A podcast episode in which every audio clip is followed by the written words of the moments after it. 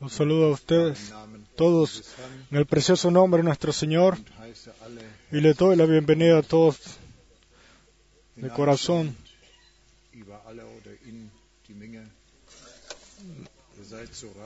Mirando que han venido muchos hoy y yo pienso que nosotros todos tenemos un único deseo de recibir más de lo que Dios nos ha preparado. Por eso estamos ah, dankbar. muy, muy agradecidos a nuestro Señor.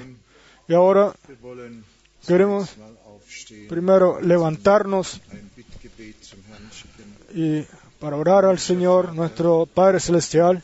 Te damos las gracias por toda la gracia y fidelidad.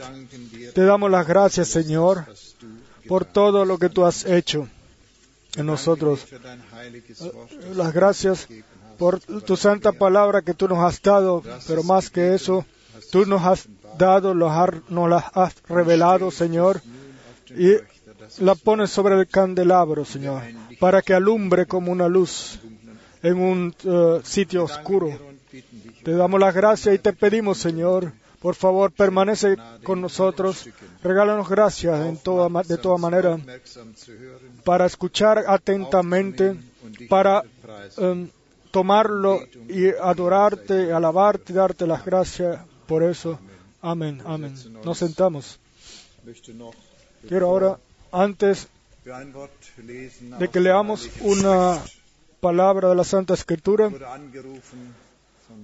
yo me llamaron hermanos, los cuales eh, nos saludan a todos nosotros los que estamos eh, reunidos aquí y nos desean que Dios nos bendiga ricamente. Eh, hay algunos los cuales escuchan y toman parte con nosotros en lo que Dios nos quiere decir, nos dice, y se alegran, lo repito, se alegran de tomar parte de lo que nosotros también tomamos parte en la palabra de Dios. Los saludos vienen de Moldavia, de Uzbekistán, Ucrania, Rusia.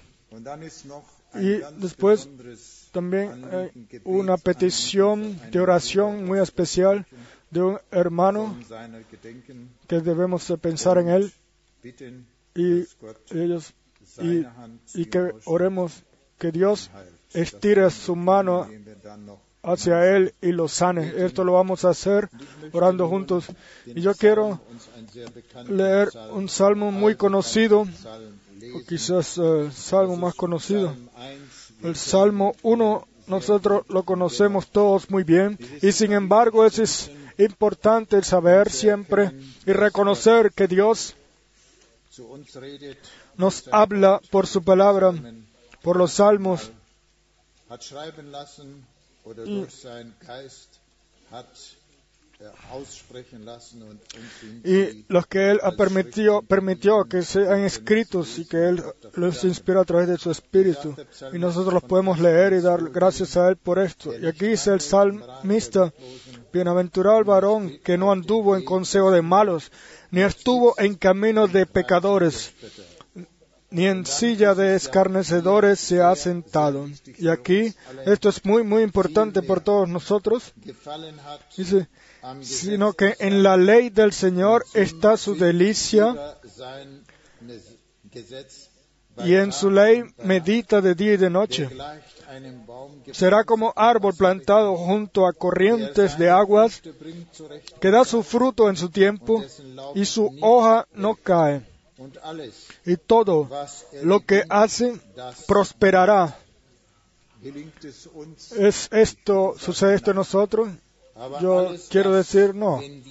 Pero todo aquello, 2 es sagt, lo que, como él dijo aquí, sino que en la ley del Señor está su delicia y en su ley medita de día y de noche. Eh, Und der Psalmist a sagt, él er eh, wird sein wie ein le Baum, será, y el salmista dice, será como árbol plantado junto a corrientes de aguas. ¿Qué más queremos nosotros que esto? Tenemos agua de eh, vida, corriente de vida, plantados die así de que por la gracia de Dios eh, podamos servirle a Él y dar las gracias a Él y alabarlo a Él. Y ahora lo queremos hacer. Vamos a levantar una vez más y darle gracias y también llevar las peticiones de oración. Nuestro Padre Celestial, te damos las gracias por tu gracia y fidelidad. Te damos las gracias de que tú ya has hecho tanto, Señor. Y siempre te confirmas como el mismo ayer, hoy, siempre por los siglos. Señor Jesús, tú estás en nuestro medio. Señor, tú ves todos nuestros deseos, nuestros... Nosotros tenemos un único deseo, Dios de los cielos, de que tu palabra, Señor, tome eh, puesto en nosotros y de que nosotros eh, reflexionemos de esto en día y de noche, de día y de noche. Señor, de que podamos eh, disfrutar de la fuente de agua de vida y todo, Señor, lo hagamos para la honra de tu nombre. Señor, te pedimos por la petición de oración. Señor, tú sabes de lo que se trata, mi Dios. Señor Jesús, quieras tú tocar ahora al hermano allá donde él está. Bendícelo por el reino de tu gloria, de tu gracia. Y te damos las gracias que tú ya lo has hecho, nuestro Señor. Te damos las gracias por eso. Amén. Pueden sentarse. Tenemos, hemos repartido un, un papel y vamos a cantar juntos la alabanza si caminamos con el Señor.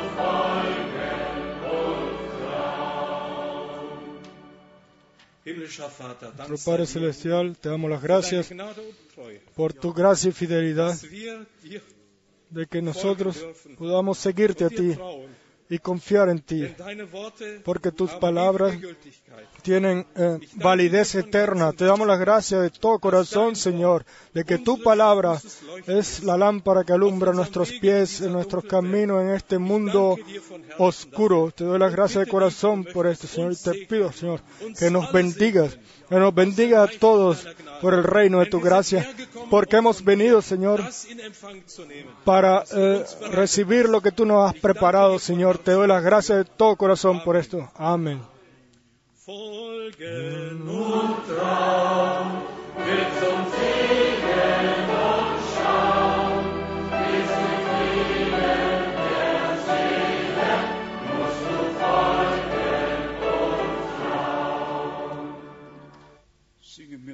Vamos a cantar también Ven de lo alto, ven Espíritu del Señor.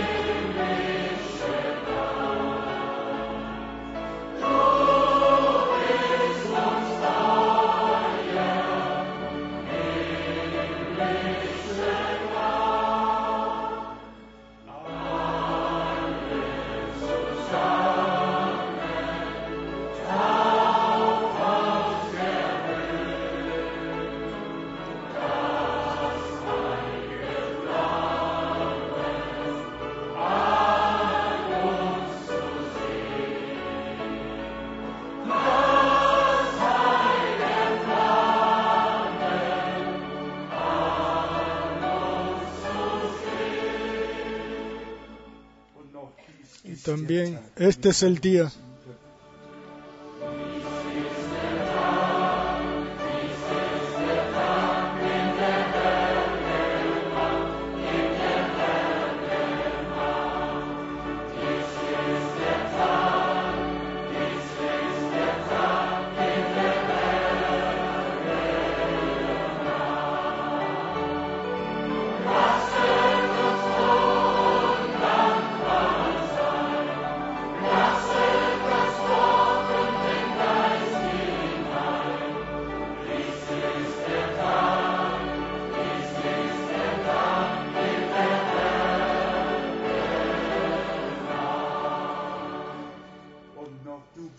también tú eres digno.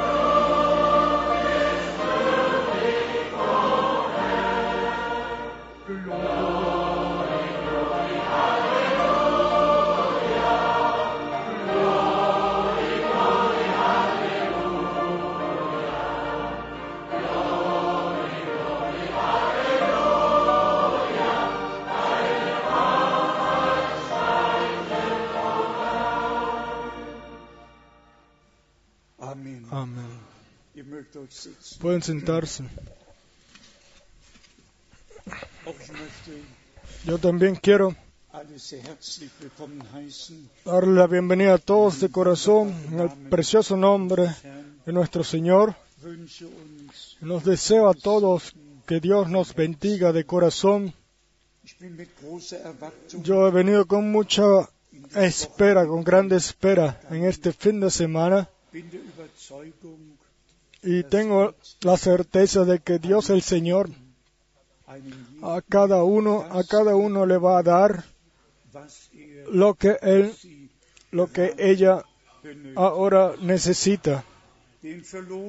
A los perdidos la salvación, a los enfermos la sanación, a nosotros todos revelación por el Espíritu Santo.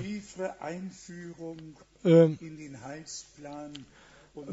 más eh, profundidades en las, eh, el santo plan de salvación de Dios. Tenemos una gran tenemos una gran cantidad de llamadas de Chile. Fueron ya seis, seis llamadas de toda Sudamérica también, de toda África, de todos lados. El hermano Graf también. Envía saludos al hermano Wallström, al hermano Etienne Genton. Envía saludos nuestro hermano David, David de Palermo también. Todos envían eh, saludos, en especial del hermano John de Bucarest. Nosotros hoy tenemos un grupo de Rumanía aquí ¿Pueden los levantarse todos los que vinieron de Rumanía? ¿Quién es de Rumanía? Aquí. Ya, miren. Un grupo muy eh, bonito. También nuestro hermano Daniel está aquí. Uno de los brudas, perdón, uno de los hermanos que Dios ha utilizado y bendecido allá. Eh, mucho. Dios los bendiga con nosotros aquí. también yo quiero preguntar, ¿quién está por primera vez aquí? Eh, ¿Puedo ver quién está hoy de primera vez? Bienvenidas de corazón, bienvenidas de corazón. Bienvenidos de corazón. Nuestros amigos de Polonia, Dios los bendiga, en especial con nosotros. Dios los bendiga por el reino de su gracia. Dios bendiga ya, Dios bendiga por todos lados. Después quiero saber cuántos están aquí de Eslovaquia. Pero levántense, por favor, los de Eslovaquia. Ah, miren, unos viajaron 1.200 kilómetros, los otros 1.600 kilómetros para estar aquí, para escuchar la palabra de Dios en este sitio. Y esto nos muestra que la promesa se cumple de que Dios enviaría un hambre hacia su palabra, un hambre no hacia pan y no una sed hacia agua, sino de escuchar la palabra de Dios. Dios los bendiga. Todos en el reino, a todos en el reino de su gracia. Nosotros hemos, estamos reunidos aquí de toda Europa y quizás también de otras partes del mundo. Dios nos bendiga aquí y Dios el Señor bendiga a todos los cuales están escuchando ahora, que están mirando, los cuales están tomando parte. Nosotros como el hermano Smith ya mencionó, y esto en, sobre, en todo el mundo. Yo al principio de marzo estuve en el Medio Oriente, en Singapur, Tailandia, en especial en Burma, y cuando los hermanos me dijeron, nosotros tomamos parte en vuestras reuniones, escuchamos y vemos, eso fue para mí realmente una bendición, el saber de que Dios ha, ha regalado esas posibilidades que está escrito en, en Génesis 11, y a partir de ahora, no todo lo que gente había hecho o creado, en especial en los últimos 130 eh, años, ya desde caminando de, eh, desde carretas de caballo hasta llegar a la luna, etc. Eh, queremos realmente a todos, a todos sobre toda la tierra, en toda nación, idioma, darles, uh, uh, desearles uh, a todos que Dios los bendiga grandemente de corazón. Para mí, abril es siempre un mes muy especial y el 2 de abril siempre un día muy especial. Fue un miércoles hace 46 años cuando yo escuché la voz del Señor por primera vez y, me dio la tarea de ir de ciudad en ciudad para anunciar la palabra del Señor y para repartir el alimento. Y esta, y esta semana también fue usada para eso, para mirar un poco atrás lo que en estos 46 años ha sucedido eh, mundialmente. Muchas cosas vinieron a mi recuerdo, en especial también en relación con el ministerio del hermano Braham. Y yo eh, lo voy a decir una y otra vez. Fue así eh, por Dios, fue guiado así por Dios, de que yo desde el principio pude tomar parte de lo que Dios estaba haciendo, está haciendo en el presente. Y esto hasta el año 49, cuando yo escuché el nombre Braham por primera vez en Hamburgo, en la conferencia de Pentecostales. Ustedes saben, después vinieron los años 55 hasta el 50 y el 56, donde yo tomé parte directa en su ministerio, en las predicaciones, y después entonces vino, claro, también la parte de la repartición del alimento espiritual. Nosotros miramos ahora realmente a todos esos años atrás en los cuales la preciosa simiente de la palabra ha sido sembrada sobre toda la tierra y, ha producido y ha traído frutos, no solamente en Europa, sino también en toda la tierra, en todo el mundo. Después están los eh, eventos especiales, también lo que trata de la ida, la partida al hogar del hermano Braham. Hermanos y hermanas, fue un viernes, viernes 24 de diciembre de 1965. Ya yo lo he mencionado aquí y lo digo hoy ante Dios y ante ustedes todos una vez más. Yo vi al hermano Braham el 24 de diciembre de 1965 en una nube de luz ascendiendo al cielo o, o, montado como en la nube eh, subiendo al cielo. Yo en aquel momento no sabía nada de que él había partido yo no sabía eh, nada de eso, no sabía cómo ordenarlo. Pero después cuando ya escuché que él había partido al, eh, al hogar, entonces me di cuenta y, supe cómo ordenar esa, esa experiencia. Dios no solamente en el,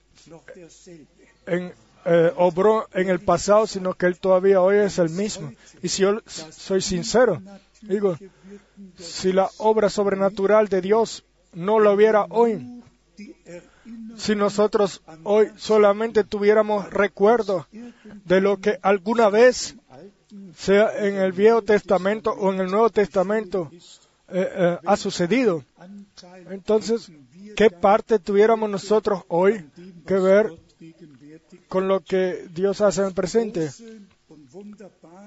lo más grande y maravilloso dentro en el pueblo de Dios estuvo siempre en que ellos recibieron revelado por Dios lo que estaba sucediendo en el presente para tomar parte de ello.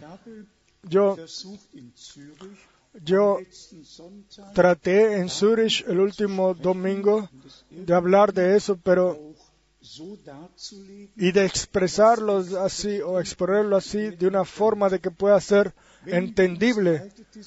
Si nosotros en el, miramos en el Viejo Testamento, Dios tuvo un Abraham, el cual le dio, le dio promesas, incluso la promesa, después de 400 años, yo sacaré tu libertaré tu descendencia de la esclavitud.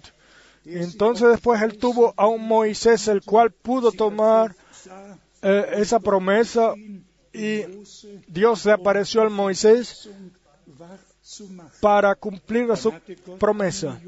Después tuvo Dios a un José, Josué para eh, llevar a cierre, a culminar su promesa así de que no solamente el llamado a salir afuera, el éxodo, sino también el entrar sucediera, entrar en la tierra prometida. Y después tuvo él a un Elías y a un Eliseo. Y lo que a mí a más me mueve es, si yo leo el Viejo Testamento, el comienzo del Nuevo Testamento, leo el comienzo del Nuevo Testamento y y, puedo ver el cumplimiento del Viejo Testamento y darme cuenta de qué forma tan maravillosa Dios siempre eh, cuidó de su palabra para cumplirla. Después tengo aquí 24 eh, profecías del Viejo Testamento escritas ante mí, los cuales en los últimos 24 eh, y que se cumplieron en el eh, cuando en el camino de nuestro Señor a la cruz y en la cruz y lo primero, que él sería eh, vendido por las eh, piezas eh, de plata y en Mateos y también en Salmos de que él sería entregado por sus amigos. Y eso lo podemos leer en Mateo 26 47. Mateo 26, 47. Después otra vez las 30 piezas de plata. Después Zacarías. Zacarías 13, verso 7. Otra vez cumpliéndose. Otra vez Mateo 24 y en Marcos, después los falsos testigos anunciados en Salmo 109, verso 12, cumplidos en Mateo 26, 59. Todo está ahí, lo que está en el Viejo Testamento o está en el Viejo Testamento y que se cumplió en el Nuevo Testamento.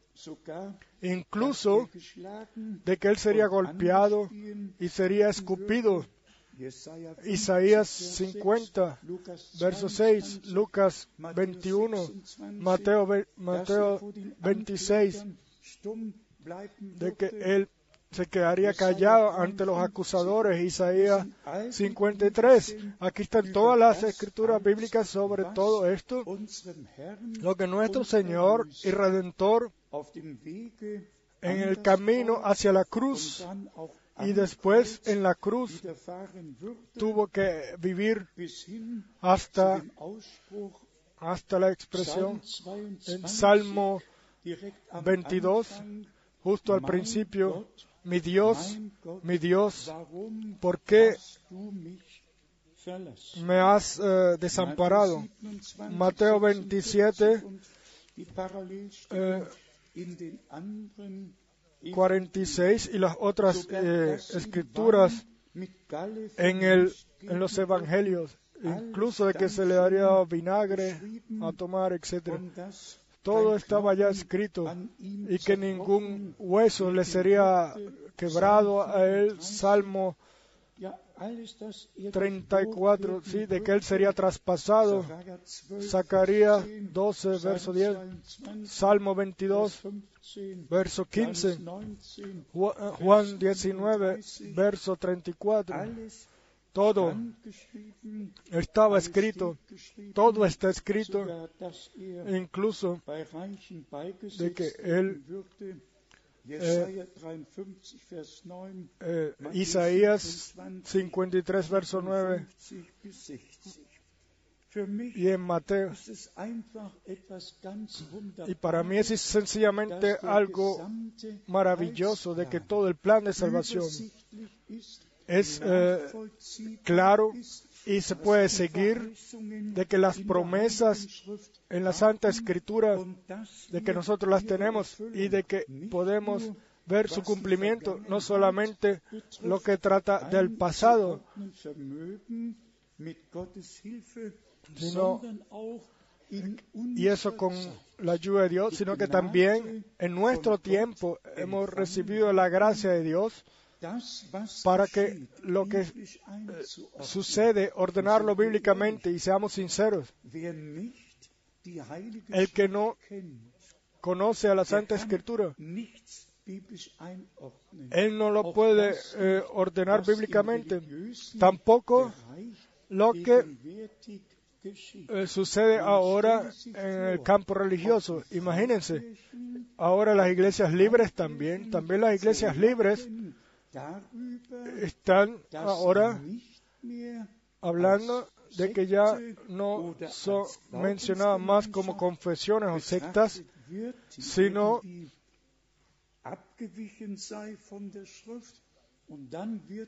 sino que ahora se está haciendo el argumento de que porque nosotros todos tenemos la, el, misma, el mismo credo como, el, como la iglesia católica romana y la evangélica o la luterana y la ortodoxa. Entonces, ellas son reconocidas y se sienten eh, tomadas, aceptadas otra vez en el vientre de su madre.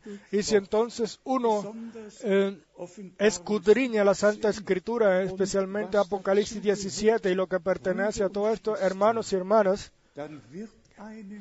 eh, entonces a uno ya esto le llega al corazón y lo decimos una y otra vez, el último elegido tiene que ser salir afuera antes de que se, cierre todo y sea proclamado ese último cierre o pacto entre ellos. Y lo último es que se está diciendo que Martín Lutero ahora tiene que ser mencionado como santo o nombrado como santo y vemos todo esto y para nosotros es difícil de entender y vemos en la profecía bíblica que todo estaba anunciado claramente, que, que incluso se sanaría y se harían grandes milagros, etc. Y todo el mundo se eh, se maravillaría de esto y todo esto sucede ante nuestros ojos. Y después tenemos en especial a Jerusalén en nuestro, ante nuestros ojos y nosotros eh, no vamos a entrar muy profundo en esto hoy, pero lo digo una vez más. Hay tres cosas las cuales nosotros las hemos eh, recibido o tienen que ser recibidas por nosotros. O debemos recibir la revelación de ello. Primero, la el anuncio original y verdadero del Evangelio de Jesucristo. La segunda parte, la parte de enseñanza, de que nosotros en la enseñanza eh, seamos introducidos en todo, en toda la completa doctrina de los apóstoles, así como fue eh, dada por tarea de Dios nuestro Señor. Y lo tercero de que la parte profética no solamente, que no solamente la leamos, que no solamente leamos que tenemos la palabra profética más segura, sino que realmente la, la tengamos, que realmente recibamos la revelación de ella por el Espíritu Santo. No solamente una única interpretación, ni una sola interpretación es necesaria, pero la revelación es siempre necesario.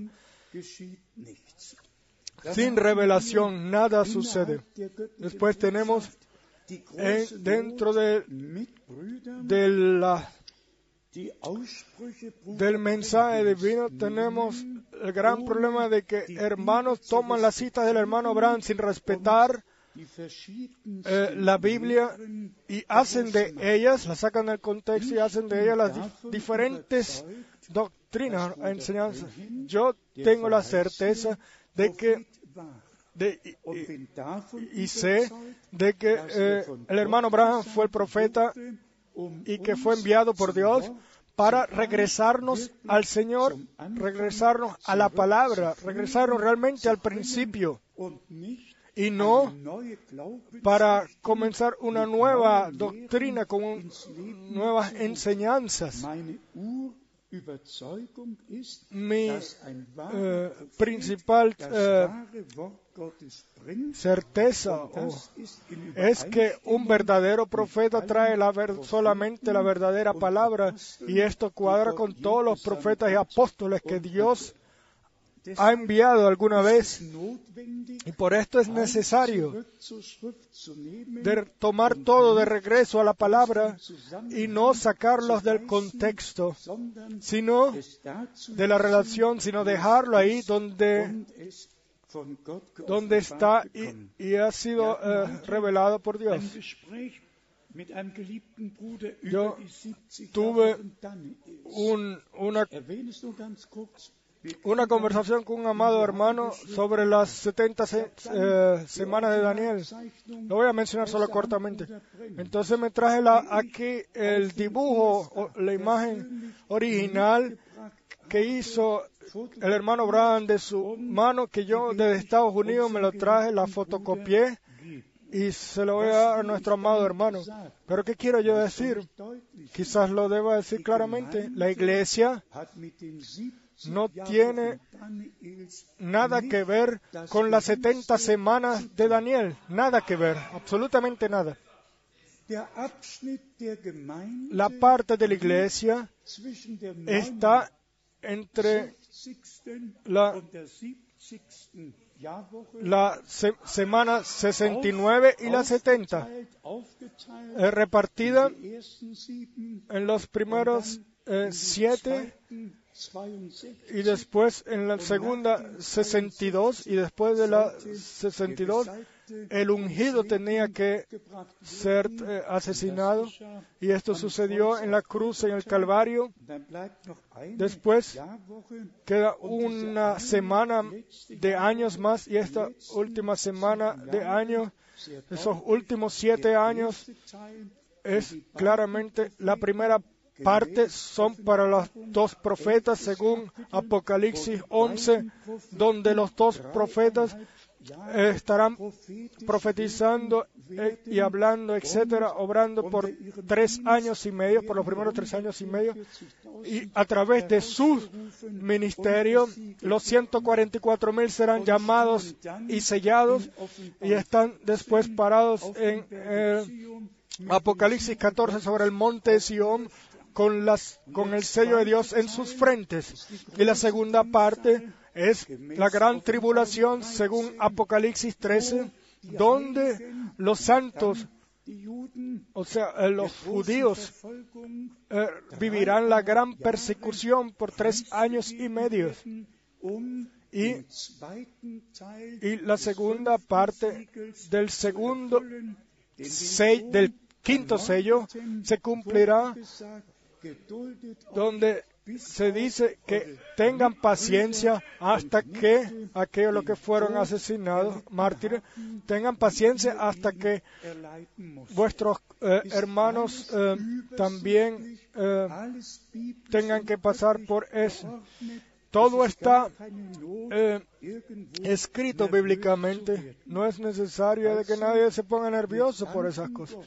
Entonces le damos las gracias a Dios de todo corazón Y esto yo también lo puedo decir aquí eh, tranquilamente. Ni una sola vez traje yo alguna propia eh, pensamiento en el reino de Dios. Yo desde el principio, desde el primer día, cuando yo escuché al hermano Abraham, ustedes saben, yo, yo ya en aquel entonces mi Biblia ya siempre la llevaba así bajo mi brazo. Y yo pensaba que yo la conocía, pero a partir de ese momento yo supe de que Dios esta guía en su palabra o dentro y de que mi, mi sabiduría no tenía ningún significado, sino que el respeto hacia la palabra de Dios fue puesto en mi corazón. Y quizás también deba decir esto. En relación a todos los hermanos, los cuales quizás comenzaron 10 años después o 20 años después, ellos, eh, todos los hermanos, deben permitir que se les diga de que Dios tiene un plan. Y ese plan, ese plan, Él no lo hizo ayer o anteayer, sino antes de que comenzara el tiempo. Y nosotros todos somos una parte de ese santo plan de, eh, divino. Y yo digo esto eh, eh, por este o para este campo. Cuando en 1977 se hizo el tema, porque habían citas del hermano Brown, los cuales, eh, si se puede decir, eh, decían de que en el 77 sería el final, uno lo pudiera decir así, pero entonces tuvo en aquel entonces que haber un hermano Frank que dijera, escuche, en la, y en la libro de las siete edades de la iglesia, en, las, en la página 300, así, así, estaba escrito así, así, pero eso no salió de la boca del hermano Abraham, sino, sino de la edición de Lee que fue el que escribió ese libro. Porque ahí realmente está escrito de que en 1977 todos los reinos terrenales, etcétera, llegarían al final, a su final, y que el, milenio, el, el, reinado de mil años entraría o comenzaría. Yo hoy todavía me puedo recordar muy bien a mi amigo en Tucson, el cual en su último llamada, pero el cual en la última visita que le hice, no se despidió de mí y no me quiso dar la mano porque yo de Holanda, perdón, aquí cuando él visitó, yo de Holanda, en la autopista de Holanda hacia Krefeld, yo le dije, amado hermano, el año 1977 vendrá y se irá sin que nada suceda. Y eso fue mucho para él, fue mucho. Y entonces él se puso muy serio y me dijo, Escúchame, Braham es un profeta y cuando un profeta hace una profecía, entonces esa profecía es eh, o, es o dice algo en anticipado, entonces eso que él dijo es como una profecía y entonces me dijo esto y esto. Y fuimos a Rotterdam con sus tres hijos, con toda la familia, y se bajó sin despedirse y con algunas palabras que no eran exactamente elegantes. Y, y en el domingo de julio del 76, eh, la, la voz tremenda del Señor habló en el 76 y dijo, mi siervo, y me dijo, mi siervo, muévete al terreno que está al lado y encomiéndamelo.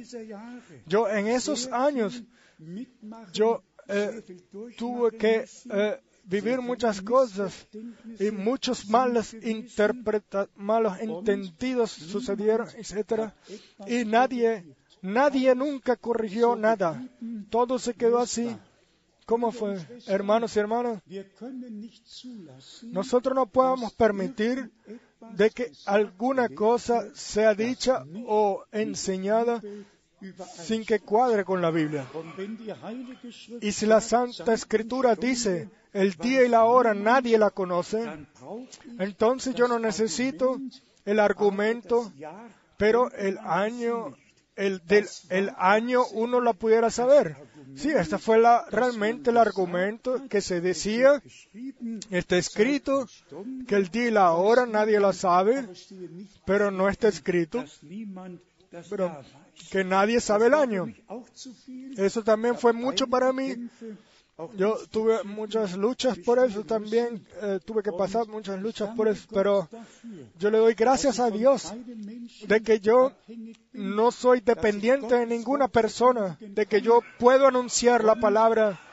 Y es la palabra la que no regresa vacía, no el mensajero, el mensaje, el mensaje, eso es lo importante y está escrito en Isaías eh, o en, en, Isaías 51 no está escrito que el mensajero no regresará vacío, sino la palabra que sale de mi boca, la palabra no regresará vacía, sino llegará ahí o realizará para la cual Dios la envía.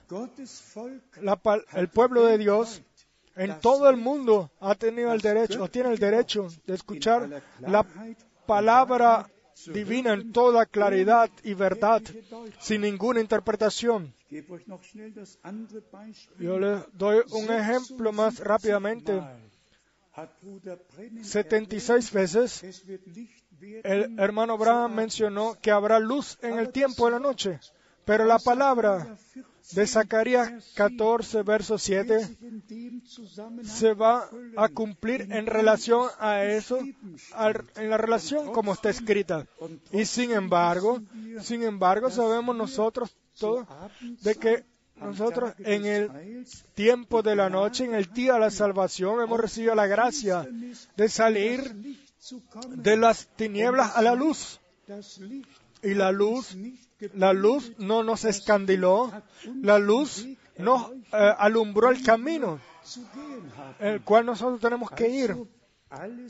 Entonces, todo según su puesto, todo como Dios eh, lo ha determinado desde la eternidad.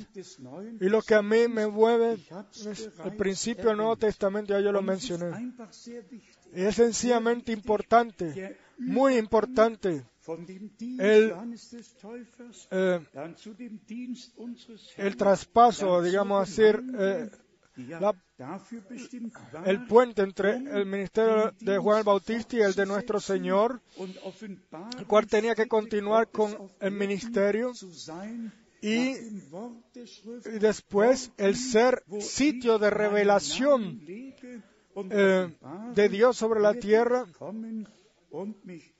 como está escrito, y donde yo ponga mi nombre, vendré y me revelaré a usted y seré y los bendeciré.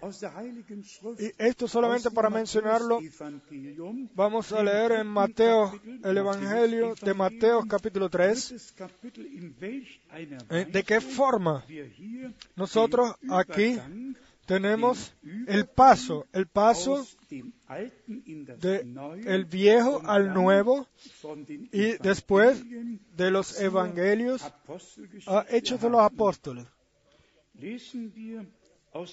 Vamos a leer en Mateo capítulo 2, Mateo capítulo 2, a partir del verso 1.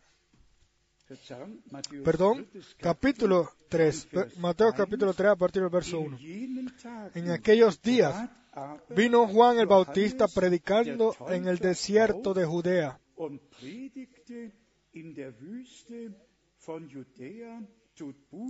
y diciendo, arrepentíos porque el reino de los cielos se ha acercado.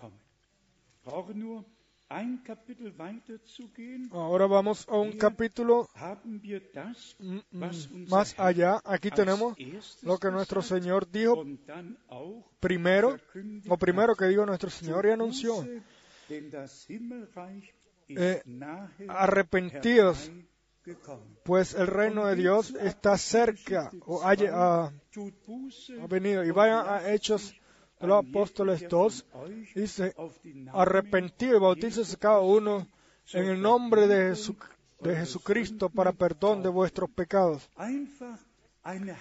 Sencillamente una armonía, un cuadre completo y en especial lo que trata eh, del nombre del Señor. Si en Joel 3, verso 5 está escrito, el que llame el nombre del Señor será uh, salvo. Entonces, lo mismo está escrito en Hechos de los Apóstoles 2, verso 21.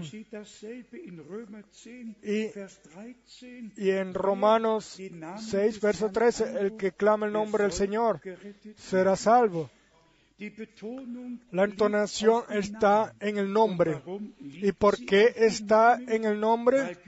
Porque está escrito, tú eh, le darás su nombre, lo llamarás Jesús, porque Él guiará a su pueblo de los, o salvará a su pueblo de los de pecado.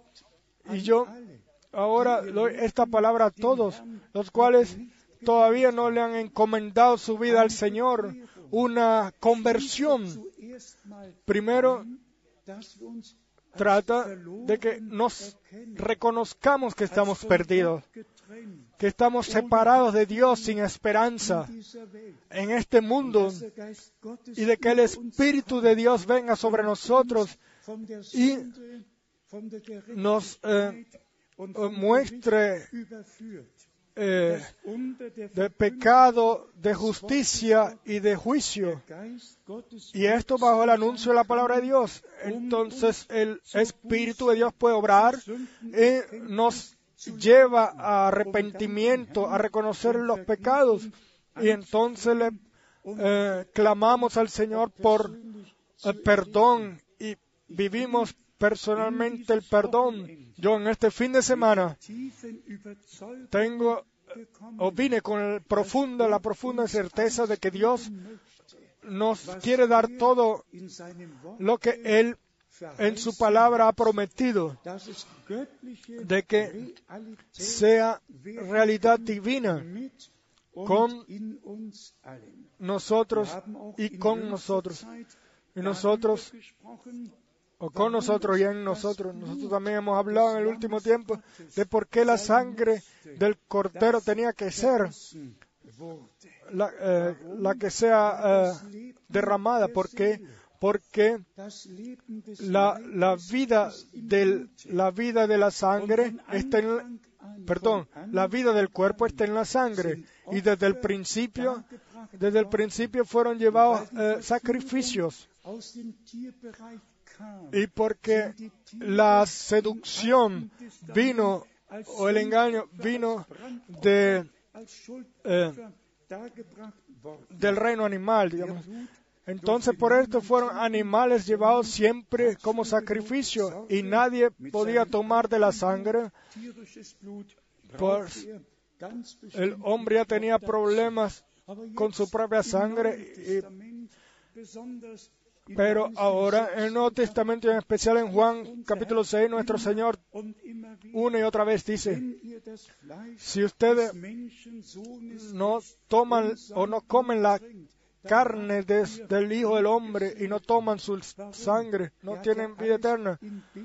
Porque Él mencionaba, mostraba las cosas en imágenes y para mostrarnos de que lo tomemos a Él completamente. Y el que se dio completamente por nosotros. ¿Y cuál es la relación?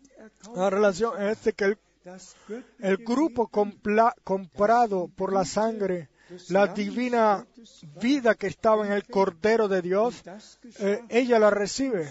ese grupo la recibe y esto sucedió en Pentecostés. En en, Calvario sucedió, en Gólgata sucedió el perdón, el pecado, gracia, salvación. Y en Pentecostés el derramamiento del Espíritu Santo, la divina vida llegó a los eh, o entró en los redimidos. Y esto es sencillamente muy, muy importante. No una nueva idea, no una nueva doctrina o enseñanza, sino la vida que está en la sangre, que estaba en la sangre. Y de esto está escrito. Eh, de él está escrito, en él estaba la vida. Y la vida era la luz de los hombres. Y de él está escrito, él es el verdadero Dios y la vida eterna. Todo está escrito. Mi, hoy mis, eh, lo que yo pienso, mi certeza es que el Señor en estos eh, cultos en nosotros y sobre nosotros va a ser algo especial. Vamos hoy y mañana por la Santa Escritura o de que por la Santa Escritura se nos pueda mostrar lo que a nosotros realmente sucedió por la redención o nos fue regalado por Dios por, a través de la redención.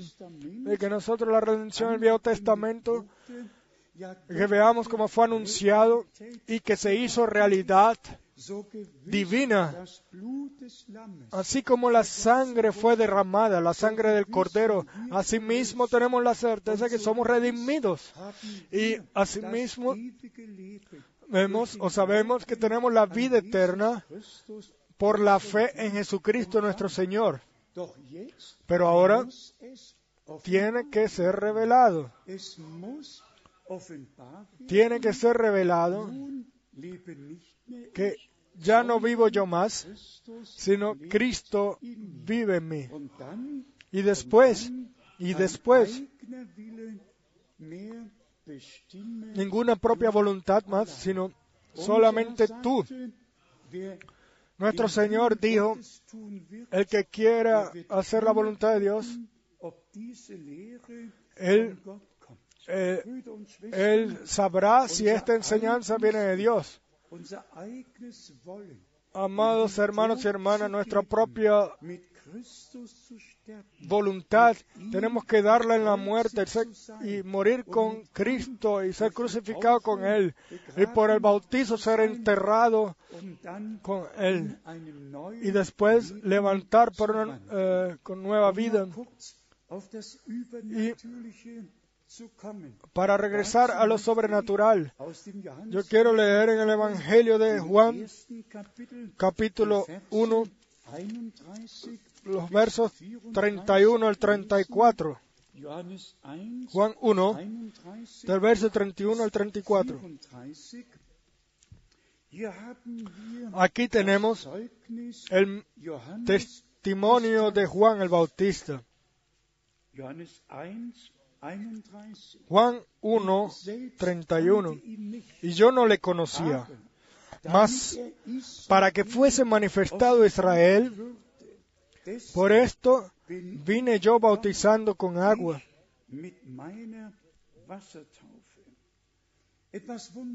Algo maravilloso. Yo no lo conocía.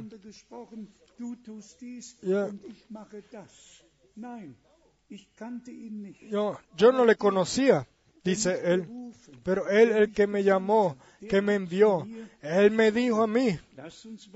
Vamos a seguir leyendo. Verso 32. También dio Juan testimonio diciendo,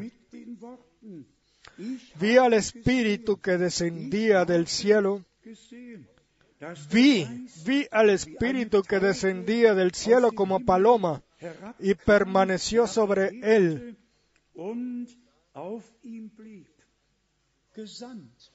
Enviado.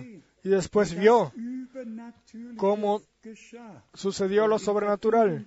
Y también en relación a esto, en el verso 33, se dice, y yo no le conocía, pero el que me envió a bautizar con agua, Aquel me dijo, sobre quien veas descender el Espíritu y que permanezca sobre él. Ese es el que bautiza con el Espíritu Santo. Y una vez más el hombre dice, yo no le conocí, el hombre de Dios, pero el que me envió a bautizar con agua, aquel me dijo,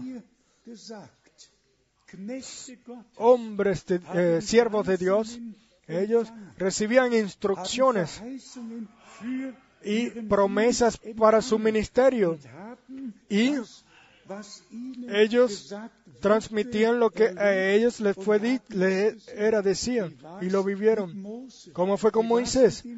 ¿Cómo fue con los profetas? ¿Cómo fue con el hermano Abraham? Lo sobrenatural pertenece sencillamente al, al, ministerio de un hombre de Dios. Hombres de Dios han escuchado la palabra de Dios y si yo voy al Viejo Testamento, miro cuán frecuente no habló Dios el Señor. Hermanos y hermanas, nosotros creemos de corazón de que el hermano Abraham recibió instrucciones de lo que él debía hacer y cómo él lo debía de hacer. Y Dios lo utilizó a él para traer el mensaje, para que tengamos la introducción al todo el completo consejo de Dios. Pero el segundo paso se trata de que el profeta más grande, sí, nuestro Señor anunció en aquel entonces la palabra y los escribas no la creyeron y no les fue revelado. La palabra predicada tiene que ser anclada con la fe porque solamente, solamente los que creen son los que tienen acceso directo a Dios de forma sobrenatural por el Espíritu Santo. Y después entonces siempre se cumple que eh, carne ni sangre te lo reveló, sino mi Padre que está en los cielos. Vamos a regresar a Romanos capítulo 1. Aquí el hombre de Dios primero se presentó o y después él entró en aquello lo que trataba de su ministerio.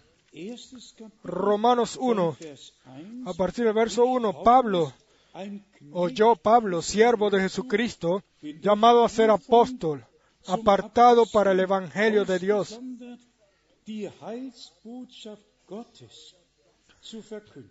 que él había prometido, apartado para el Evangelio de Dios. En alemán dice para anunciar el Evangelio de Dios. Y después dice que él había prometido antes ya, llamado a ser apóstol apartado para el Evangelio de Dios, que él había prometido antes por sus profetas en las Santas Escrituras. Si nosotros reuniéramos a todos los escribas sobre la tierra y los llamáramos y le dijéramos, por favor díganos a nosotros dónde los profetas en el Viejo Testamento anunciaron o prometieron lo que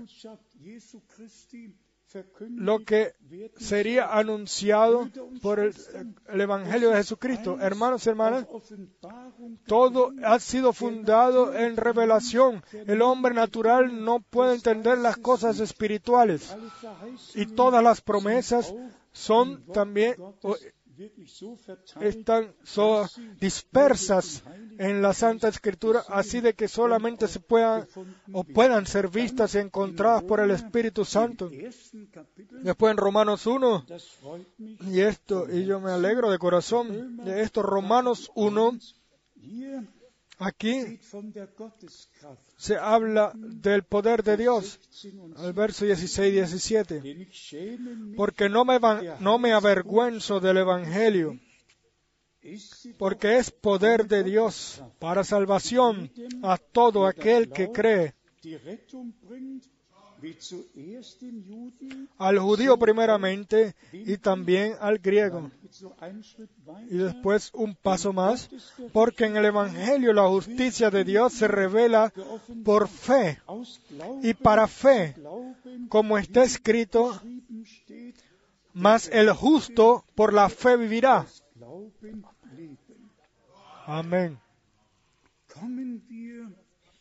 Vamos ahora a lo que sucedió en la cruz en Golgata. También en relación a la Santa Cena del Señor, la cual, de que nosotros todos realmente con todo el corazón la tomemos con fe, de que de una vez y para siempre tengamos la fe y obediencia, que la recibamos por el Espíritu de Dios según la Escritura. Su Espíritu da testimonio a nuestro Espíritu de que somos hijos de Dios. Sencillamente, la, la fe viva, así de como sabemos que Dios estuvo en Cristo y que la sangre del nuevo pacto fue derramada, así tenemos la certeza de que somos eh, redimidos, hemos sido redimidos con Dios o reconciliados con Dios. Y el nuevo pacto es válido y nuestros pecados han sido perdonados, nuestras culpas han sido eh, cubiertas y la factura ha sido rota. Esto es divina realidad. El enemigo, el enemigo, claro, tiene la tarea de acusar. Él incluso es eh, mencionado como el acusador de los hermanos en Apocalipsis 12. ¿Qué quiere él acusar? ¿Qué escribió Pablo en Romanos capítulo 8. ¿Quién acusará a los eh, elegidos de Dios? Cristo está aquí, el cual los has justificado. ¿Quién? ¿Puedes tú cambiar algo en tu vida? ¿Puedo yo cambiar algo?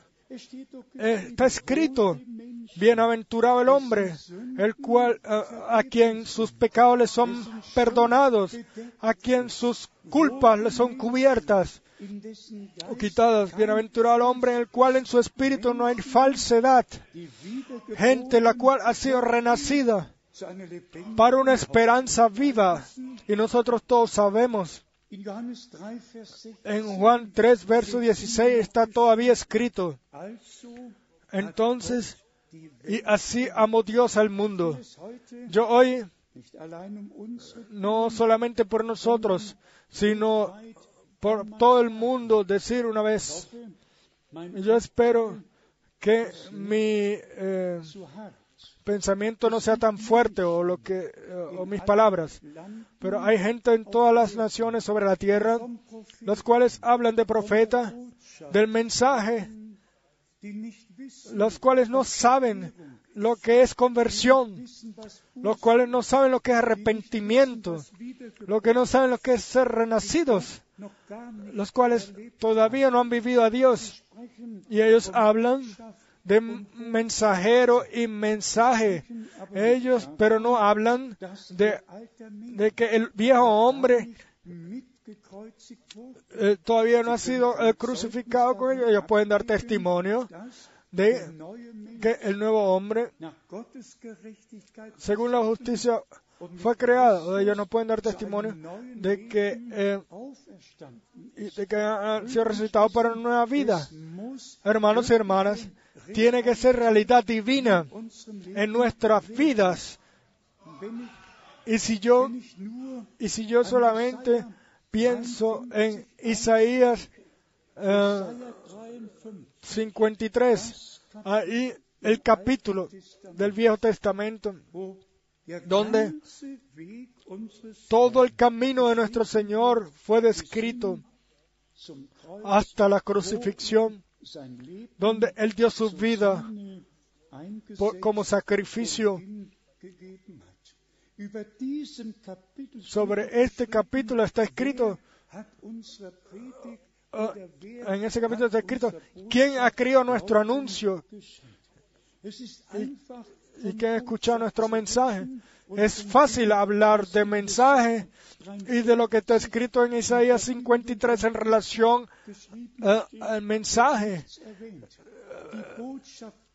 Pero el mensaje de Dios comienza con que se nos haga poder de Dios en nosotros. O sea, el poder, eh, perdón, el evangelio de la cruz, del crucificado y de que nosotros fuimos crucificados con él y de que nuestro, el viejo hombre lo hayamos dado ahí en la muerte. Después tenemos, en especial, en Romanos capítulo 5, algunos eh, eh, palabras y después también en los eh, capítulos que siguen que hablan o, o describen la redención realizada por nuestro Señor. Aquí en el verso, capítulo 5, verso 18 y 19, leemos. Así que, como por la transgresión de uno, vino la condenación a todos los hombres. De la misma manera, por la justicia de uno, vino a todos los hombres la justificación de vida.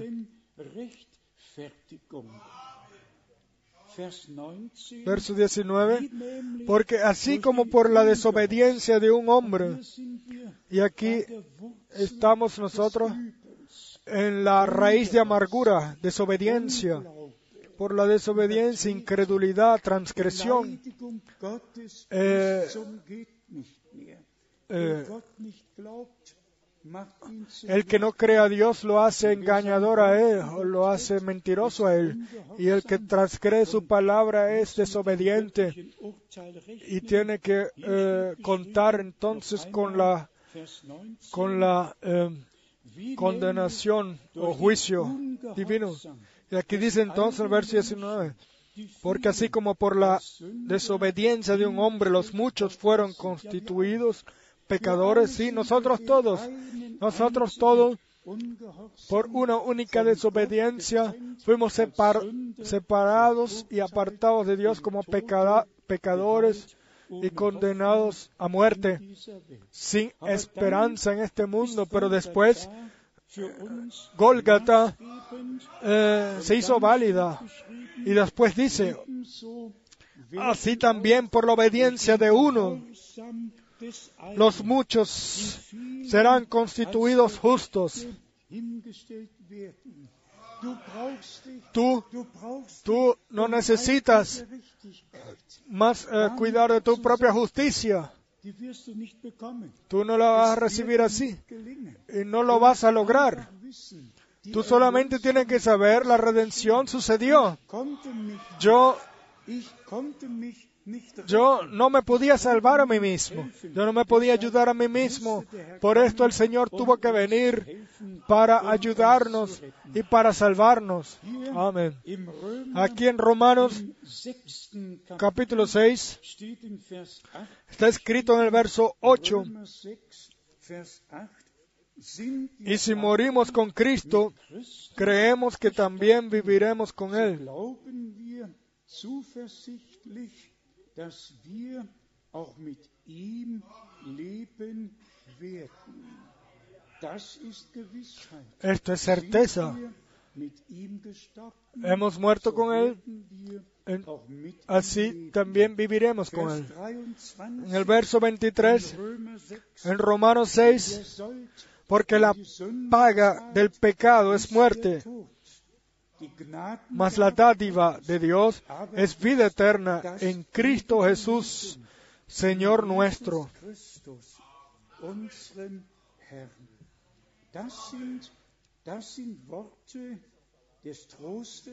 Estas son palabras de consolación, de certeza, palabras que se han hecho verdad o realidad. La dádiva de Dios es vida eterna en Cristo Jesús, Señor nuestro. Cuán frecuente nosotros no lo hemos dicho en todo el mundo. el que quiere vivir eternamente necesita la vida eterna. Y hermanos y hermanas, por favor, entiéndalo correctamente. Ya eh, casi uno no lo puede eh, tragar más o so soportar cómo toda la humanidad está siendo guiada en falsedad. Tantos programas nunca habían habido sobre la tierra. Todos tienen sus propios programas. Y la pregunta, la pregunta es justa. ¿Está Dios en esas cosas? ¿Dónde está Dios hoy presente?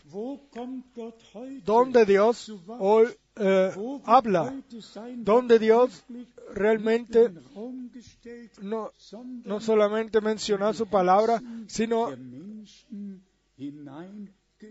sino que es puesta su palabra en los corazones de la gente?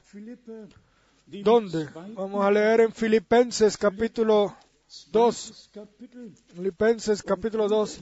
Y hermanos y hermanas, si nosotros de vez en cuando mencionamos que es sencillamente necesario que creamos como dice la Escritura, Entonces, no lo hacemos para- para eh, molestar a gente, sino sencillamente para decir, el que no cree como dice la Escritura, eingebunden. no está metido en el santo plan de salvación de Dios, no puede ser.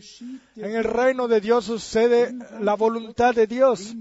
En, en el reino de Dios sucede las promesas de Dios, se cumplen. Y después de entonces viene fe y obediencia juntamente. Gehorsam Fe y obediencia pertenecen conjuntamente en relación a nuestro Señor, mirando a nuestro Señor y Salvador. Está escrito en Filipenses capítulo 2, verso 7, Er sino que se despojó a sí mismo tomando forma de siervo, hecho semejante a los hombres.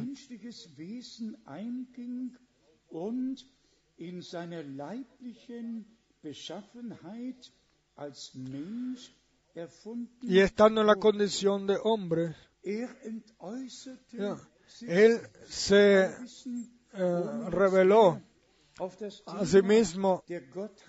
y nosotros eh, todos lo sabemos y no vamos a entrar muy profundamente en el tema de la deidad, pero en todo el Viejo Testamento, desde el principio de la creación, desde el jardín del Edén, Erlöser el Redentor, el Señor, el Redentor es el Señor, o fue el Señor. Él le habló a los profetas y por eso está escrito, hoy os he Hoy os ha, nacido Cristo, quien es el Señor, pero el Señor dejó su gloria en el Viejo Testamento. Él no era hijo. Él, como hijo fue Él engendrado aquí y, revelado aquí como, gen- como hombre, como Señor. Él habló durante todo el Viejo Testamento y se eh, reveló a su pueblo, porque el Señor, el Señor en todo el Viejo Testamento fue la, la forma visible del eh, Dios invisible. Y eh, el tema, la deidad, es para nosotros, por un lado, lo más importante, por otro lado, lo más precioso.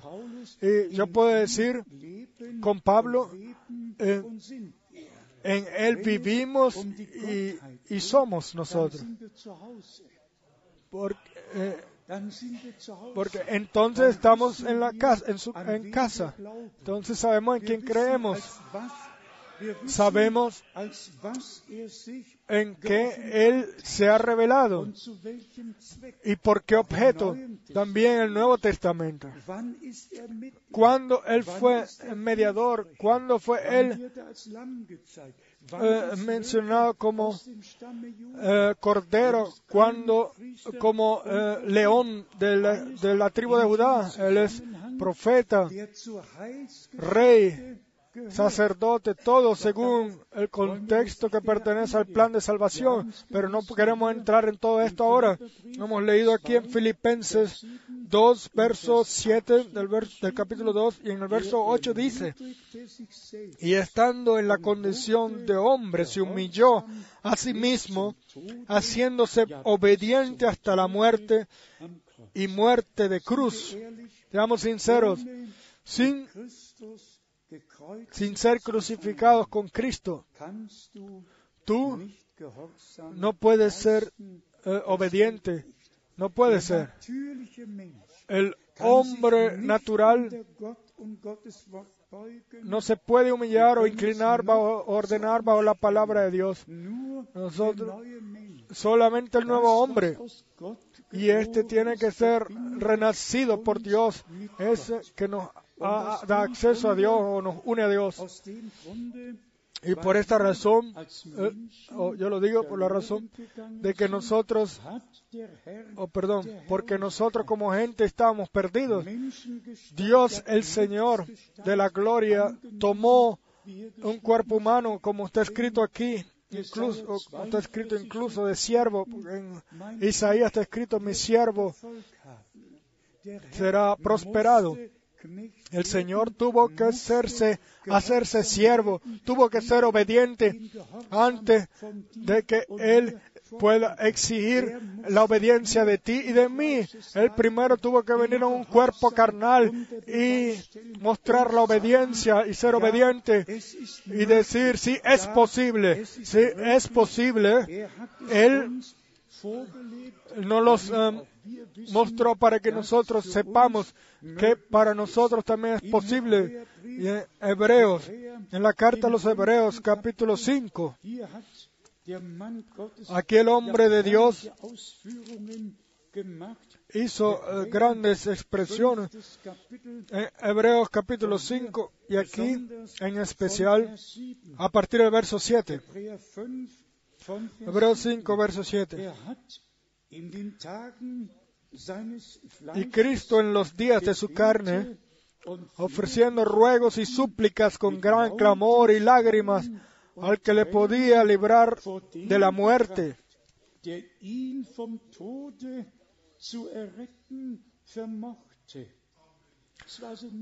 Entonces, no era algo eh, un, un, papel eh, jugado, algo así, sino que era realidad.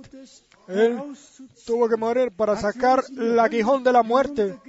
Tuvo que ir por nosotros al infierno para vencer al infierno y vencer a la muerte ni al día tercero, al tercer día resucitar. Y aquí está escrito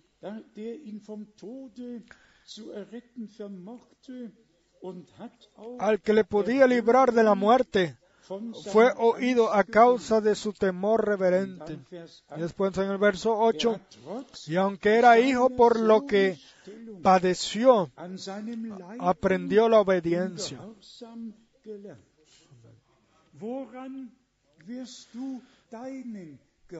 ¿Y cómo quieres tú aprender tu obediencia? Si todo sus, cuando todo suceda así como, como tú quieres que suceda, o cuando tú tengas que pasar por pruebas. ¿Ah? Y aprendió por lo que padeció, aprendió la obediencia. En el verso 9 después dice, y habiendo sido perfeccionado, vino a ser autor de eterna salvación para todos los que le obedecen. Ahora, aquí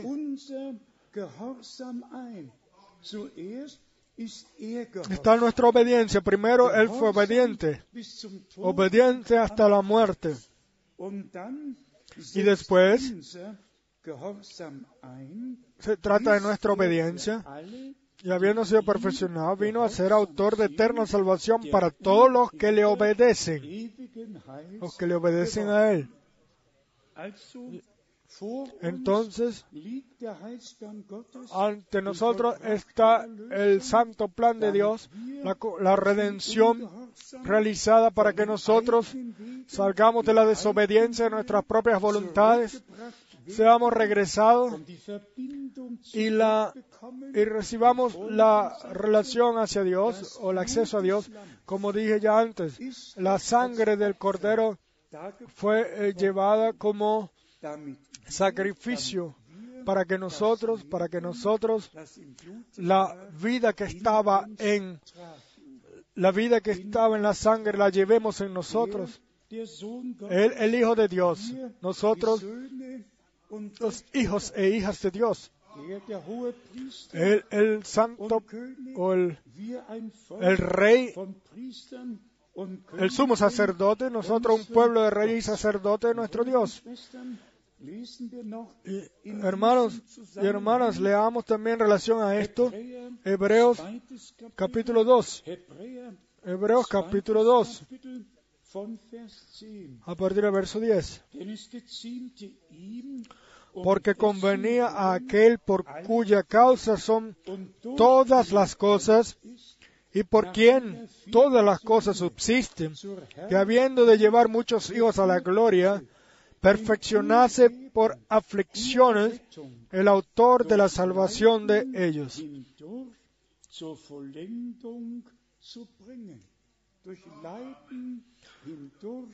Perfeccionase por aflicciones. Y ahora viene lo sobrenatural, lo glorioso, lo maravilloso. Porque el que santifica y los que son santificados, ambos, de uno son todos. En alemán dice, vienen o son del mismo Padre. Por lo cual no se avergüenza de llamarlos hermanos.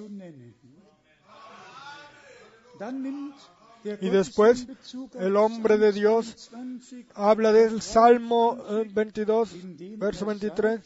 Dice, diciendo, anunciaré a mis hermanos tu nombre, en medio de la congregación te alabaré. der Gemeinde will ich dich Y- preisen. Lesen wir noch Vers 13. Vamos a leer también el verso 13. Und ich Y otra vez yo confiaré en Él.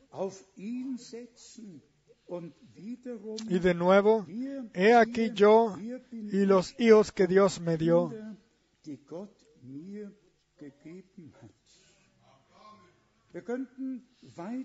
Pudiéramos seguir leyendo y seguir leyendo. Vamos a resumir. A Dios le agradó en nuestro tiempo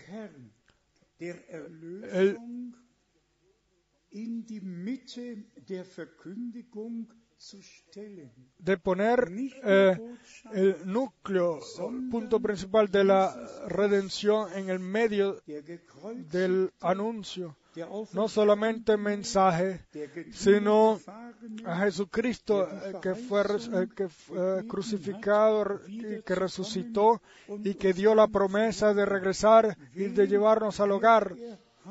¿A quién va Él a recoger o a raptar, a llevar al hogar? Él va a recoger a la novia como novio y de la novia está escrito en Apocalipsis 19 y su novia se ha preparado. Entonces, si hablamos de la venida del novio, entonces tenemos que hablar de la preparación de la novia. Del llamado.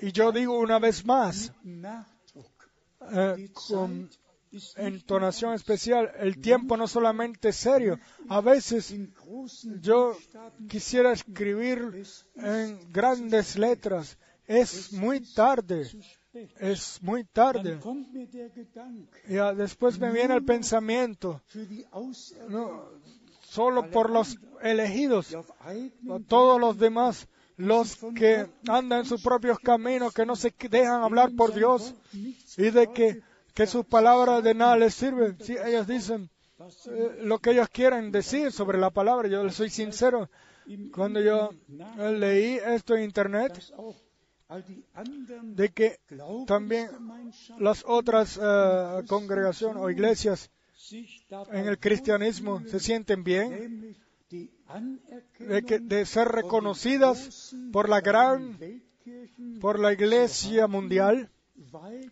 porque ellos creen el mismo credo de Nicea. Nosotros, como iglesia de Jesucristo,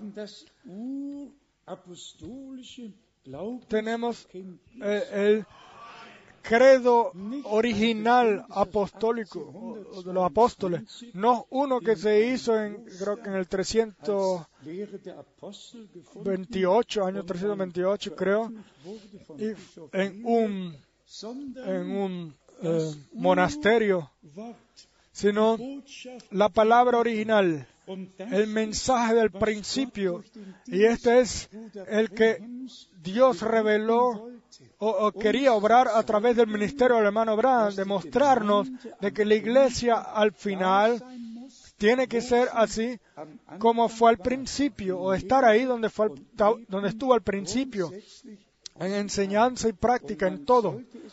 Y uno casi no puede entender, pero nunca antes la, la enseñanza de la Trinidad nunca fue alabada tanto y de las formas más diferentes expresada de las formas más diferentes con, más diversas como en nuestro tiempo. Y después viene un hombre de Dios con un divino mensaje o, llamamiento y anuncia que hay un solo Dios, el cual se reveló a Abraham, Isaac y Jacob y al pueblo de Israel, 6000 Mal y el cual seis mil veces es mencionado en la palabra, del cual está escrito, sin mí no hay ningún otro, yo solamente yo soy Dios y ningún otro.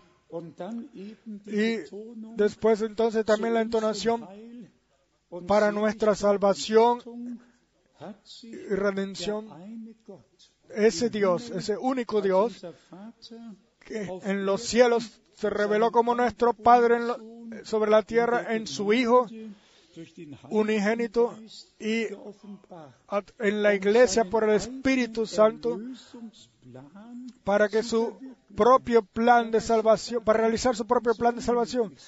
Entonces, así Dios eh, lo quiso hacer er y él y así lo hizo. Y- Y todos los que creen a la fórmula de la Trinidad, ellos, uno casi no lo puede entender. También iglesias libres, etcétera, ellos tienen esa fórmula en el nombre del Padre, del Hijo y del Espíritu Santo al principio de todo. Sí, pero no está escrito ni una sola vez. Y la única vez de que, que ellos malinterpretan está en Mateo 28 y ahí está escrito y bautízalos en el nombre. Antes de que son mencionados los títulos Padre, Hijo y Espíritu Santo, está escrito claramente bautizan, bautizándolos en el nombre. Y, ninguno bautiza en el nombre, pero está escrito, bautízalos en el nombre, en el nombre, en el cual Dios se nos reveló como Padre, Hijo y Espíritu Santo.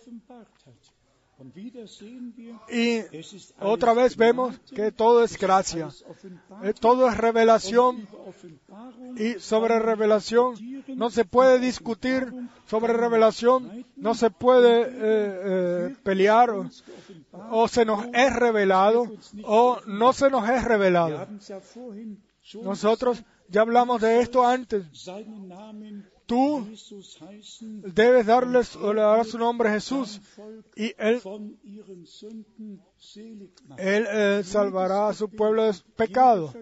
Todo anuncio, todo, toda oración, todo lo que hagamos en palabra o en obra, todo lo hacemos en el nombre del Señor Jesucristo, porque ese es el nuevo- la iglesia del Nuevo Testamento, en el cual. Dios se nos ha revelado. En relación a esto, déjenme decir claramente de que somos entonces culpables er de que Él eh, o, o le somos culpables, no les tenemos la deuda de que Él nos ha sacado de toda denominación y todavía sigue llamando en todo el mundo a salir afuera, así de que el gru- grupo de los elegidos se cumpla, se, se complete y que el Señor pueda regresar para tomarnos allá donde Él está, como Él lo prometió. Ahora,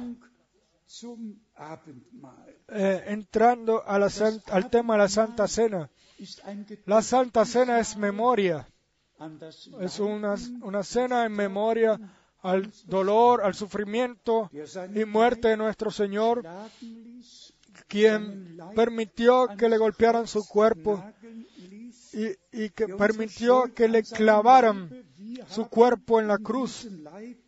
Y no- así como nosotros, nosotros pecamos en este cuerpo y Él todas estas culpas que nosotros hicimos, hemos hecho en estos cuerpos, Él las tomó en su cuerpo. Pero todo dolor que nosotros no hu- hubiésemos podido tener, Él lo tomó para sí. ¿Saben ustedes por qué? En 53 Isaías 53 está escrito. Él no, no tenía ningún parecido eh, bonito o algo así. Nadie lo quería ver a Él, pero ahí está escrito. er Pero Él fue golpeado por nuestras transgresiones, por nuestros pecados y, y- por nuestras enfermedades y las culpas fueron puestas a Él para que nosotros tengamos paz. Entonces, así amor Dios al mundo de que Él dio a su Hijo unigénito por todos los hijos e hijas de Dios para eh, redimirnos, para eh, darnos la adopción de hijos por gracia. Si nosotros entonces festejamos la cena del Señor, entonces pensamos en forma especial en esto, realmente en especial en lo que sucedió por nosotros en la cruz, en el Calvario. Tú y yo, nosotros pertenecíamos allá. Nosotros estábamos apartados de Dios sin esperanza en este mundo. Y Él, el Redentor, el Cordero de Dios, tomó. Tu puesto y mi kann Y- esto es válido. Y Dios ya no te puede justificar más, eh, eh, perdón, contar más eh, algún pecado, etcétera. No, ya la factura fue rota, eh, fue rota. Y si el enemigo viene, y si el enemigo viene a acusar, eh, no se puede más. Eh, eh, no se dejen, eh, no escuchen a eso. No se dejen meter en eso. El enemigo no tiene ningún derecho. Claro, él lo hace, él lo hace. Pero eh, la factura, las culpas fueron quitadas. Las culpas fueron cubiertas. Los, los pecados fueron perdonados. Somos completos hijos, hechos hijos e hijas de Dios sin poder ser acusados o tocados por el espíritu, por la gracia de Dios, la cual fue eh, culminado por el sacrificio culminado, completado en la cruz en Golgata. Y esto nos alegra nos hace gozosos.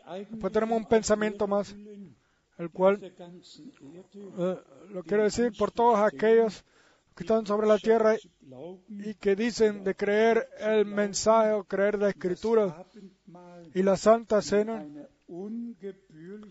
la realizan de una forma eh, falsa, 48 Gläsern con, 20 anstatt con mit einem 48 vasos, vasitos, en vez de una copa. Yo hoy traje eh, los vasitos así en una bandeja. Así Se ve, así es la, celebran ellos la Santa Cena, por todos lados, incluso en iglesias del mensaje. Y se ve así dass 1959 porque en 1959 einen Mann gab, hubo un hombre muy conocido, evangelista, un evangelista muy conocido de, Estados Unidos, cual mencionaba al hermano Brown, o que el hermano Brown mencionó, de Oklahoma, el cual le pertenece casi todo Oklahoma, que él le pertenece, war in un- un- tiene una, una universidad, también una, 1959 eh, un hospital, etcétera, y él tomó también parte de eh, culto, einige, vielleicht 200, 300 Prediger Y- incluso entonces una vez eh, en una reunión habían como 200, 300 predicadores, y él al se paró al frente y él tomó así una bandeja así y lo elevó. y dijo, a mí Dios me reveló de cómo debía ser eh, festejada la Santa Cena. Ustedes se pueden imaginar lo que a mí me sucedía en ese momento, ya en aquel entonces. Ya yo conocía eh, su palabra y las cosas de Dios. Todos los demás tomaron. Ellos tomaron los Tablett, eh, sobre la bandeja. No había tampoco eh, pan, in sino eh, una migaja. ¿o no? Sí. Y cada uno tenía que tomar uno con una mano y el vasito con la otra mano y esperar. Y todos tenían que esperar hasta que el hombre de al frente daba la, la orden, ok, ahora ustedes pueden comerlo. tomar. Ellos todos tenían que esperar hasta que el hombre ahí al frente daba la orden, diera la orden, ok, ahora pueden tomar todo.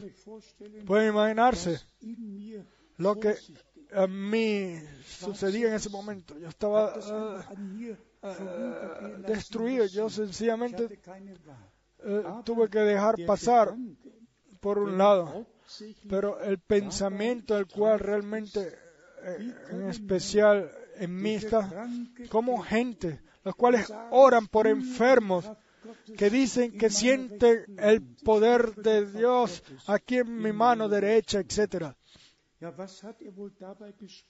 Ya, ¿Qué, ¿Qué sintió él entonces en ese momento cuando él dijo que eso fue revelado por Dios? Para nosotros es esta la palabra revelada, la, revelada voluntad de Dios, pero ese fue el tiempo en el cual Dios a mí me abrió los ojos por muchas cosas, las, en especial de que muchos que dass se es paran so en el nombre del Señor, codicen, am Ende der se Zeit. paran en el nombre del Señor, de que muchos vendrán y se pararán en su nombre. Final- pero a partir de ese momento yo conocí, comencé a conocer o conocí cada vez más claramente la diferencia entre, un, entre el ministerio del hermano Brown y de todos los demás hermanos, los cuales también tenían, tuvieron un ministerio, pero que, pero con ningún llamamiento directo, ningún envío directo, ninguna tarea especial directa por Dios. Y así, más seguro, eh, fui eh, eh, cada vez más fundado fijamente en la palabra de la verdad. ¿Por qué? Porque eh, me fue regalado desde el principio darle, darle el derecho a Dios y ver todo según su palabra. Y si, nos, si nosotros aquí tenemos un- una- cuatro copas, dos copas, una para este lado, otra para este lado, pero eso es siempre una sola copa, la cual es enviada o dada o repartida. Y, y el Señor tomó el pan y lo, rompi- y lo partió. Primero lo bendijo, después lo partió. Y después Él tomó la copa, una copa, y la bendijo y la repartió. Y dijo, tomad todos de ella. Hermanos y hermanas, nosotros juntos llevamos la responsabilidad de Dios en este tiempo de anunciar la palabra ver- verdadera y clara sobre la deidad, sobre el bautizo, sobre la Santa Cena, sobre toda enseñanza bíblica, todo se tiene que ser bíblicamente anunciado bíblicamente. No tiene ningún sentido decir yo ah, hablo eh, bíblicamente si lo que se habla no tiene nada que ver con la Biblia o no está escrito en la Biblia. Eh, No puede ser. Bíblicamente solo puede ser lo que está en la Biblia. La Biblia. ¿O lo veo yo falso? Claro, tiene que ser así. Yo no puedo decir que una cosa es bíblica si no, está, si no se encuentra en la, Biblia, en la Biblia. No puede ser. Entonces, por esto, vamos a darle gracias a Dios. Nosotros no nos en- enaltecemos a nosotros mismos por encima de otros. Es un gran privilegio de que nosotros realmente, eh, en este tiempo en el cual todo el mundo esquía en falsedad, y nuestro Señor cada vez repitió, no, no, no se dejen engañar por nadie. Es un tiempo así de engaño ahora, como nunca antes había habido sobre la tierra, con Dios, sin Dios, con la Biblia, sin la Biblia, pura, eh, puro engaño sobre toda la tierra. La iglesia de Jesucristo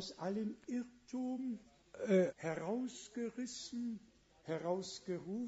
será llamada de toda eh, falsedad y engaño y será guiada de regreso a Dios.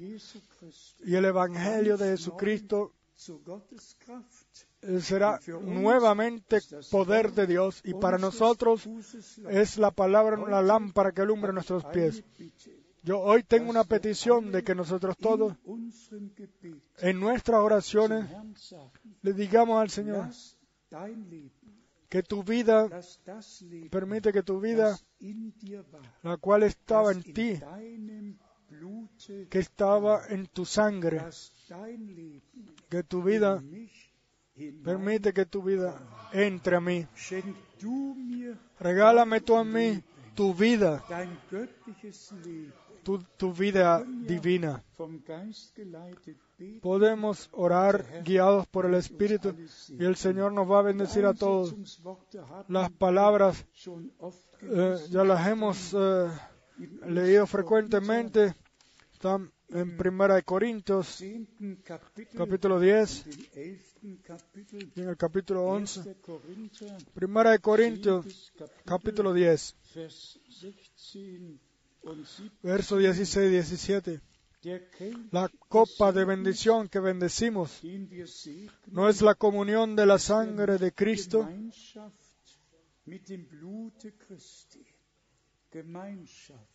Comunión de la sangre de Cristo.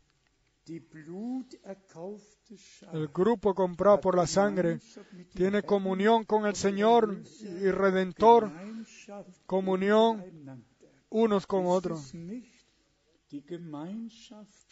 No es la comunión de la sangre de Cristo. El pan que partimos no es la comunión del cuerpo de Cristo.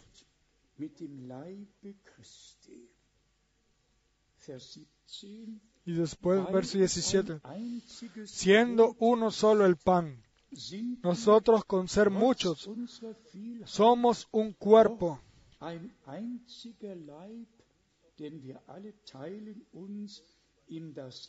somos un cuerpo, pues todos participamos de aquel mismo pan. El cuerpo del Señor está formado por muchos miembros y Cristo mismo es, es la cabeza de su cuerpo, la cabeza de la iglesia.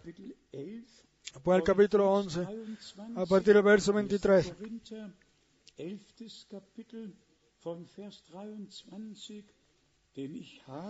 Porque yo recibí del Señor lo que también os he enseñado, que el Señor Jesús, la noche que fue entregado, tomó pan. Er er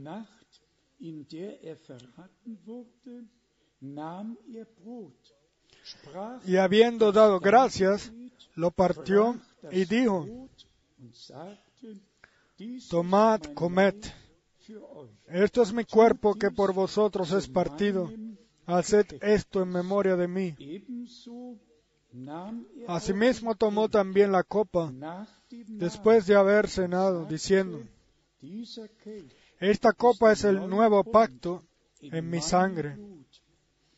Haced esto todas las veces que la bebiereis en memoria de mí. Así pues, todas las veces que comiereis este pan y bebiereis esta copa, la muerte del Señor anunciáis hasta que Él venga. Después, la precaución, de manera que cualquiera que comiere este pan o bebiere esta copa del Señor indignamente, será culpado del cuerpo y de la sangre del Señor. Por tanto, pruébese cada uno a sí mismo y coma así del pan y beba de la copa. Entonces, No que uno prueba al otro, sino que cada uno se prueba a sí mismo. Y si encuentras algo ahí, llévalo bajo la sangre. Bring es O llévalo, llévalo bajo la sangre. Inclínate ante Gólgata o en Gólgata como ya lo hemos cantado. Gloriosa Gólgata. Pero por favor, cree hoy con todo el corazón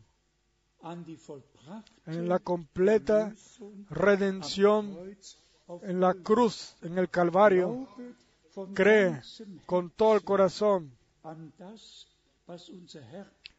en lo que nuestro Señor clamó, culminado es, culminado es. Cree con todo el corazón que la sangre del Cordero ha sido derramada y nuestro Señor y Redentor es como sumo sacerdote al, al lugar santísimo celestial con su propia sangre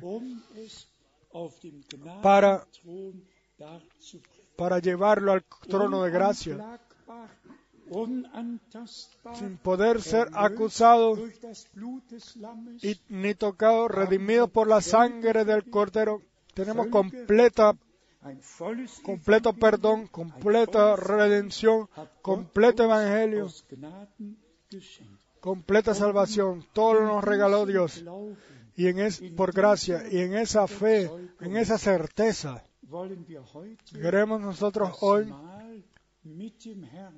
vivir o tomar las, o festejar la cena con el Señor y unos con otros.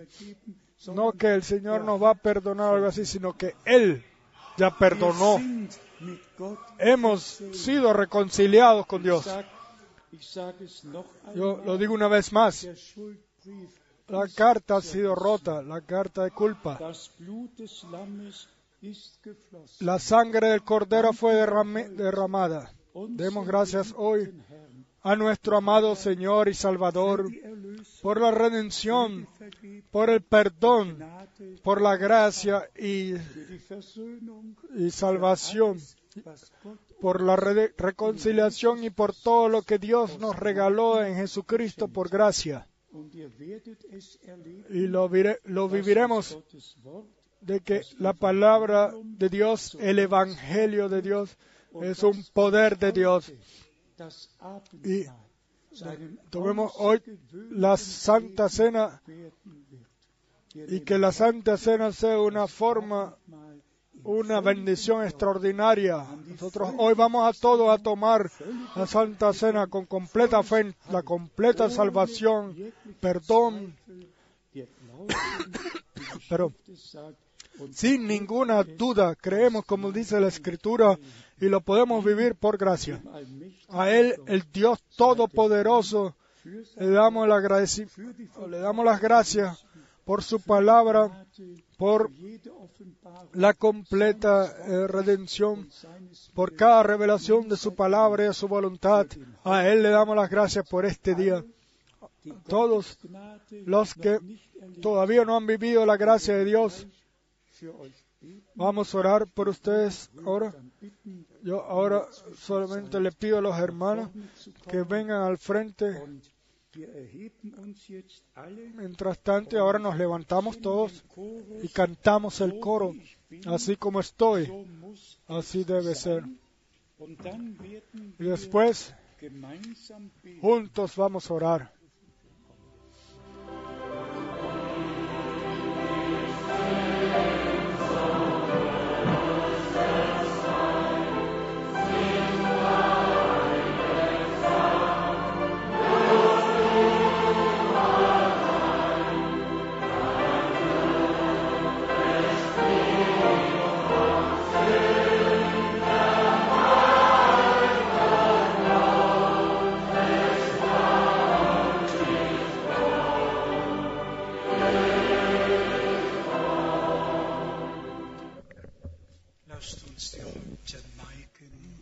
Vamos a inclinar nuestros rostros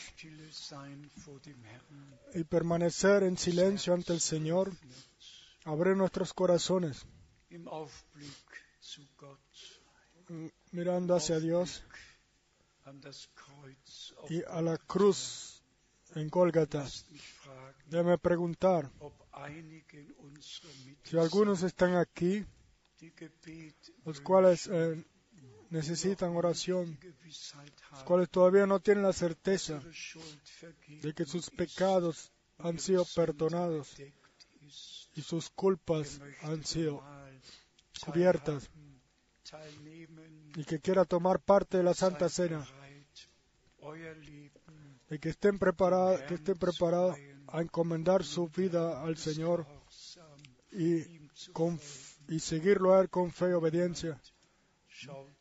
Por favor, nadie mire alrededor.